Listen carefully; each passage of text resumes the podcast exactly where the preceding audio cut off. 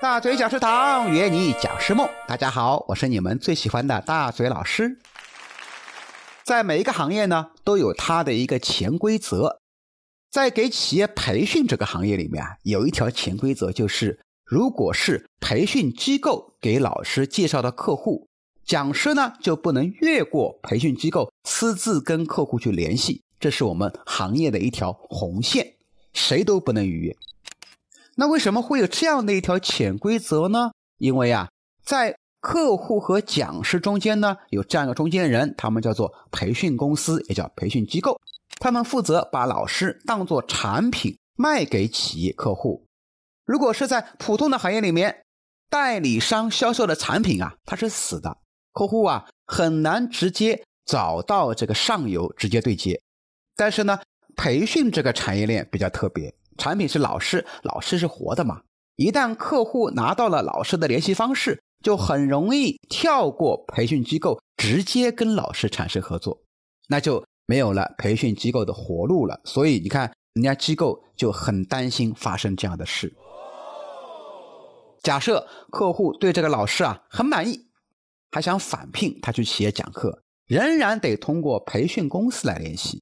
如果讲师私自和客户发生联系，那么，客户为了防止中间商赚差价，就喜欢跟老师合作，这样呢，就绕过了培训机构，相当于培训机构辛辛苦苦开发出来的客户呢，深深的被讲师给撬走了。你说，培训公司真是赔了夫人又折兵啊！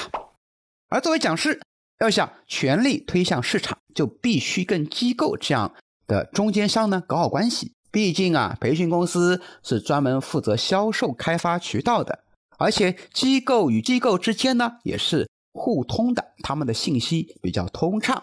一旦某一位老师有加客户微信的坏习惯，很快就会被行业封杀。大嘴老师呢就遇到过这样一位讲师，课讲的还不错，但就是喜欢偷偷的跟客户要联系方式。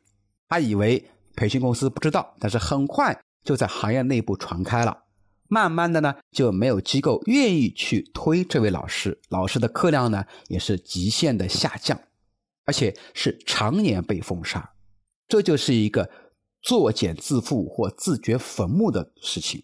所以呢，希望大家初入这个培训行业的讲师啊，千万不要私自的去跟客户私下联系。当然了，随着互联网的快速发展。客户如果真的要想找到老师，还是有很多方法的，这就取决于这个老师个人的人品了。有些老师知道这个客户啊是哪一家机构在维护，即便客户直接找上了门，也能及时告知培训公司，让培训公司呢继续去对接。这样的老师啊就会很受培训公司的欢迎，因为他们之间会相互去传嘛。但是呢，随着时代的发展和变迁。这样的行规啊，也会逐渐被淡化。如果培训机构不体现出自己服务上的优势，或者说不走专业化道路，最终是会被时代所淘汰的。这就是我之前说过的，叫去中间化啊，这也是行业必然的发展趋势。还有一些民营企业呢，自己就干脆办起了企业大学，用企业大学的名义呢，直接与老师合作，培训机构的饭碗啊，就成了问题。但就目前来讲，作为职业讲师啊，还是必须得遵守行业的规则，给培训公司留一口饭吃，达到产业链的平衡。讲师嘛，认真把课讲好，把课研究透了，做好自己的产品线，那才是自己的本职工作。而培训机构呢，不断提升自己的服务能力和专业性，不能再像过去那样成为一个传声筒，就是一个中介啊。那么这样的话，你才有自己的生存价值。好啦，请持续关注大嘴教你当讲师，我们下一期继续分享当讲师的那些事儿。